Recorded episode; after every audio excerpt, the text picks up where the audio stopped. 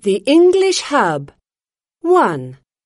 British Edition Test 1. Listening Listen to four short conversations and tick the correct answer for each of the questions. 1. What's your first name David and your surname? Burns. Sorry, how do you spell that? B U R N S. B Y. No, no. B U R N S. 2. Good morning. I'm Susan. Hi, Susan. I'm Roberto. Roberto, are you Spanish? No, I'm not. I'm Italian.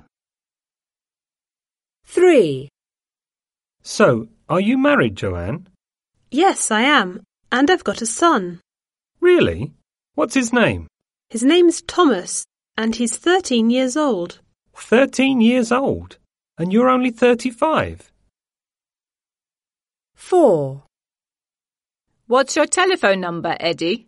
Six one seven five three five six eight nine five.